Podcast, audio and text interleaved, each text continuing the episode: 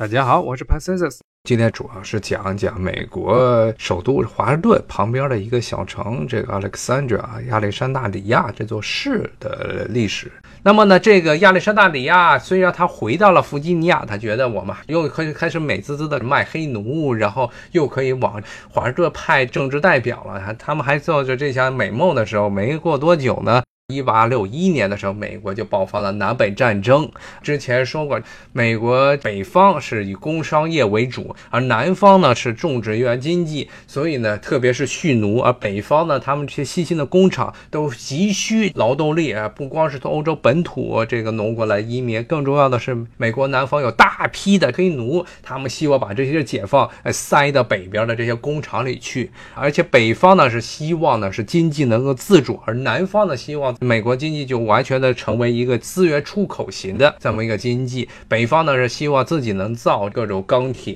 呀、各种的衣物啊、军火呀这些东西，南方呢只是希望把自己田里种的这些烟草啊、棉花卖到英国去，再买回来英国制造的针织品、衣料、军火、船只。所以美国的这个经济呢，在十九世纪中叶的时候，南北方出现了严重的分裂，最后导致了著名的南北战争。那么亚历山大里亚这个城市呢，市民们基本上全部支持南方的原因也很简单，因为这个城市就是靠贩卖奴隶这发展起来的，所以他们不可能要求这个以废奴为主要目的的北方人呢来统治他们。所以亚历山大里亚当这个弗吉尼亚州宣布加入南方美国邦联国的时候呢，亚历山大里亚的市民们都纷纷的加入了这南方的军队。但是呢，由于这亚历山大里亚这个城市它所处的位置啊，它就在这个华盛顿旁边，而且就隔河相望，所以呢，它成为了北方军，也就是美国联邦的军队呢，他们对南方侵略的第一站。所以，当这个弗吉尼亚宣布从这个美国独立出来的时候呢，美国北方的联邦军呃，很快的就几个小时就派军舰。去占领了这个亚历山大里亚。当时呢，亚历山大里亚的青壮年这男性呢，终于从城里离开，前往加入南方军了。特别是当时南方军的重要将领罗伯特里他的部队去了。所以在这个亚历山大里亚呢，只剩下了一些老弱病残还有妇女，所以他们很快就投降了。投降之后呢？整个亚历山大里亚这城市，在美国的南北战争时候都是被北方控制的。也就是亚历山大里亚，它虽然是南方的城市，但是它其实真正的当南方人也就几个小时的功夫。那么联邦军呢，对这个亚历山大里亚的占领呢，也很大程度上影响了这个城市的面貌。亚历山大里亚这个城市成为了联邦军的一个后勤站，而且铁路修到了这里，他们在这儿还修了一个非常庞大的医院——军医院啊，作为后方的一个大本营所在。所以从这个时候开始呢，亚历山大里亚这个城市又逐渐的呢，被联邦政府的运作和联邦政府的经济活动所影响，一直到今天这种。影响力是越来越强啊！这个基本上可以说都是亚历山大里亚重新回归这个美国华盛顿首都圈，是从啊南北战争时候开始的。南北战争呢打的结果大家也都知道，是南方失败了。然后南方呢，由于北方人呢采取的是三光政策，南方的经济抢光烧光啊，他们虽然没有杀光，但是把特别是这个南方乔治亚呀、北卡这边的房子全烧没了，所以造成南方经济处于一个非常萧条。的阶段，当然南北战争之后呢，整个南方都进入了经济的衰退期。当然，后来北方美国政府呢，为了重新振兴南方经济，搞了所谓的在建设阶段。那么亚历山大里亚这个城市呢，后来就成为了这个南北交通的一个枢纽，在这很多条的铁路都是在这儿设立了一个这个中转站。那么从这儿呢往南，把这些物资运到南方去搞建设。那么，但是呢，亚历山大里亚这个城市本身呢，已经失去了它作为一个重要河港的地位，因为南方整个种植园经济已经崩溃了，也没有奴隶可以卖了。所以，从这个南北战争之后，一直到美国的一战的时候，整个亚历山大里亚这个城市都是处于一个不断的经济衰落的时期。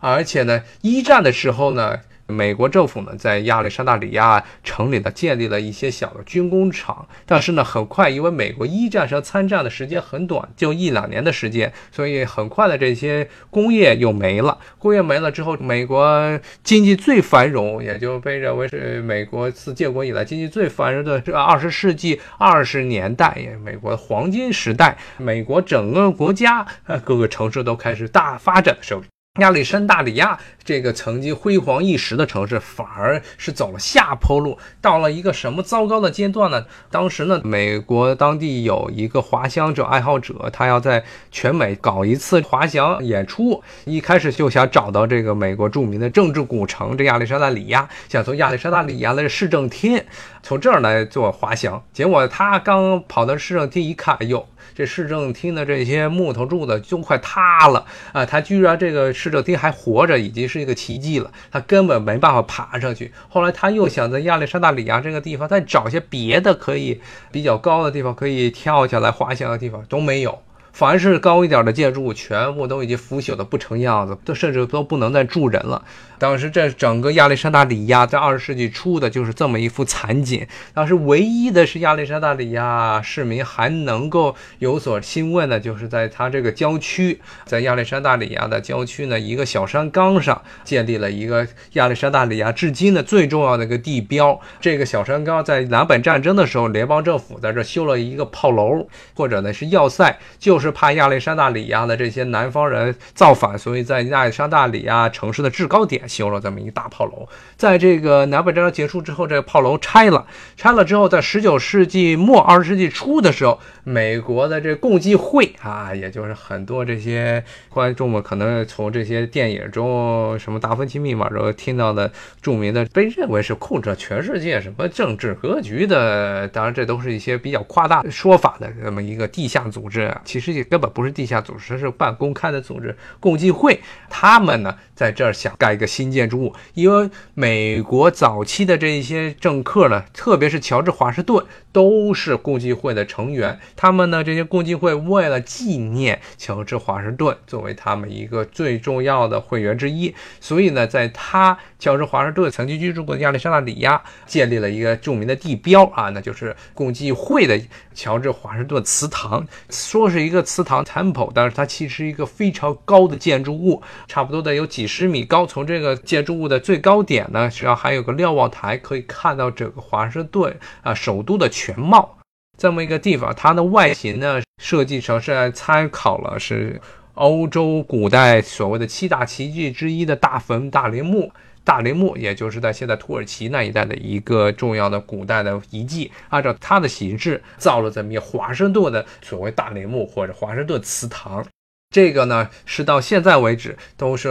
亚历山大里亚最重要的地标，因为它亚历山大这个城市是没有什么高层建筑物的，而这个塔楼呢，又是在整个亚历山大的制高点处，所以是非常醒目的一个标志。要是大家想看，华盛顿这个城市的这个全貌，其实最适合的观景点就是在这个郊区亚历山大里亚这个地方的华盛顿祠堂，非常建议大家去那儿去瞅一瞅。在这个地方呢，这是当时整个亚历山大里亚这个城市唯一的当时一个亮点。这个城市本身呢，已经是凋敝的不成样子了。整个这个局面呢，是从二战开始之后呢，逐渐的就有所转变了。刚才说一战的时候，美国参战的时间很短，而且之前呢。军工厂呢也基本上不会建在这个首都这旁边的这个南方城市。但是二战的时候，因为是美国的国家进行了全面的总动员，所以呢，美国联邦政府在全国各地呢都设置了很多的军工厂，包括华盛顿也是一个造军舰的地区。华盛顿这个城市本身也成了一个工业城、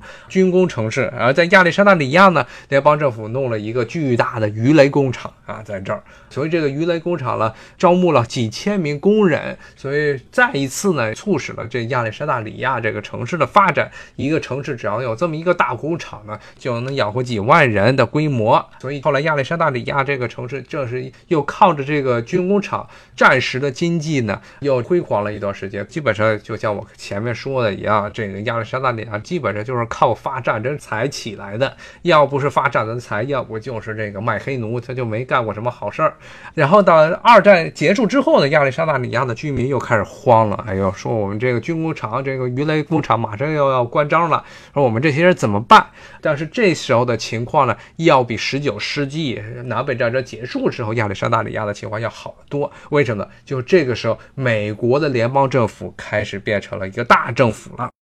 我们知道，十九世纪的时候，美国这个国家还处于一个草创时期，所以呢，美国的联邦政府，也就美国的中央政府的权力不是很大，很多时候呢，经常要跟这个美国的这些地方政府、州政府以及要做斗争。但是呢，随着罗斯福啊，小罗斯福他在二十世纪初三十年代的时候当政之后呢，美国的联邦政府的权力是越来越大。而且联邦政府的税收，还有包括联邦政府的对全国的控制力也变得强大起来。而且联邦政府的雇员从十九世纪末到二十世纪初出现了几乎指数般的疯狂增长。所以华盛顿这个城市真正的由一个小城市呢，逐渐的变成了一个非常重要的权力的中心。而且这些联邦政府的雇员由最初的几千人、几万人，到现在的上百万人。疯狂的增长，整个华盛顿呢变成了一个重要的个美国中部的一个大的经济圈儿。而呢，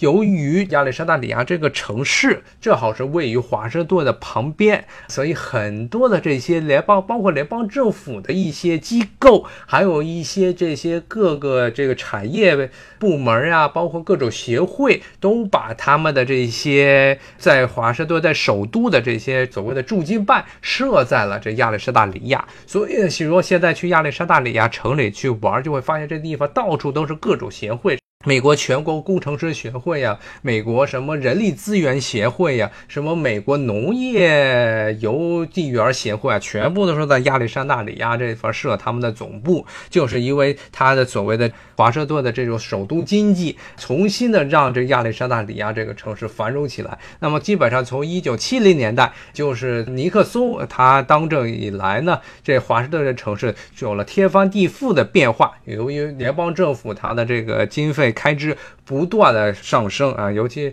到了现在，基本上每年都是借债来过活，所以养活了一大帮的这些联邦雇员，养活了一大帮靠着吃联邦政府服务啊、制造来这个为生的这些企业，包括了到现在，华盛顿这个经济圈被认为是这美国这大城市中这个经济发展最快的几个经济圈之一，包括北弗吉尼亚这一片儿啊，临近这个华盛顿这一片呢，这几个县是整个全美。这个收入最高的几个地区，都是因为所谓的这个手工经济。在这华盛顿建成两百年之后呢，这华盛顿终于有了这么一点这个大城市啊，比如世界级大城市的样子。正因为这样，亚历山大里啊这个曾经的奴隶港口、交通枢纽，才重新有了新的一页。然后呢，现在呢，这个城市呢，主要还是靠着吃联邦政府的饭来养活自己啊。比如说，包括这个美国的专利局，其实就是在这个地地方啊。然后呢。第二呢，是他靠着自己原来曾经拥有的这些旧日的辉煌，什么乔治华盛顿的这些呃原来住过的小屋啊，包括罗伯特里，刚才说过这个美国南方军他们的总司令罗伯特里，他们家族就一直也是生活在这个亚历山大里亚这个地方，到现在为止，他们的罗伯特里他小时候这个成长的地方，到现在也是被辟为博物馆，甚至包括了美国黑奴的历史。凡是要研究美国黑奴历史，也很多人要来亚历山大里亚，因为最早呢，这些黑奴他们从白人的奴隶主手中逃脱呢，很多人是从亚历山大的地方上逃脱来的啊。然后这个地方在郊区呢，在亚历山大里亚的郊区还有个专门的这么一个美国黑奴这个纪念公园儿。然后在刚才所说的，由于它是曾经作为一个奴隶贸易个弗吉尼亚地区最大的这么一个奴隶贸易站，到现在还有奴隶贸易港口的博物馆在这地方。所以说，这个如果想来体会所谓的美国的历史，十九世纪历史甚至二十世纪历史呢？包括了美国建国之前殖民地时代的历史，亚历山大里亚都有参与，而且都有很重要的一部分。因为正是因为他所在的地区弗吉尼亚是英国真正的一个第一个殖民州，然后呢，他又是曾经作为华盛顿首都的一部分，后来又成为南北战争的时候的一个重要的北方向南方侵略的大本营，后来又成为联邦政府职能扩张，然后。联邦政府变成大政府之后的一个重要的势力辐射的一个接收者，所以它基本上可以这么说，亚历山大里亚这个城市历史就是代表了美国作为这么一个国家，草莽时代开始造反闹革命，一直到后来崛起成一个工业大国，一直到现在处于一个联邦政府尾大不掉这么一个到处借钱过日子这么一个大政府的时候呢。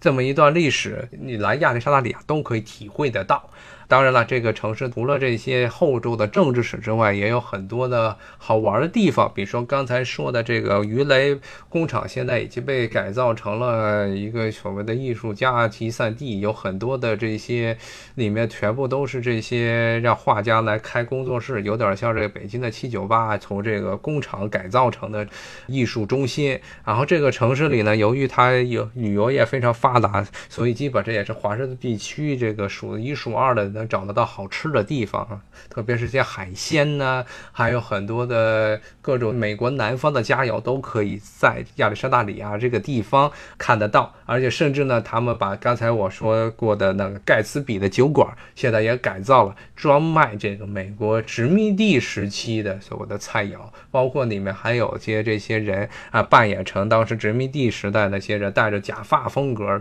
来演乔治华盛顿或者托马斯杰夫逊在里面嘚瑟的。场景啊，当然了，殖民地时代的美国食物实在是难吃的要命，所以大家主要是去那儿是为了凑个热闹。那么这无论是怎样呢，亚历山大里亚这个城市，作为作为一个老城，但它的经济现在却因为联邦政府的发展而变得非常的迅速啊，而且这城市非常的安全啊，与美国很多的那些大城市不一样啊，它的治安还是很好的啊，所以呢，如果大家有兴趣、有机会来华盛顿玩的时候，不妨。呢？跨过波多马克河来到南方的亚历山大里亚这个小镇来玩一玩，非常值得大家来这驻足。好，今天呢我就跟大家聊到这里，下回有机会再说。嗯，好，再见，谢谢大家，拜拜。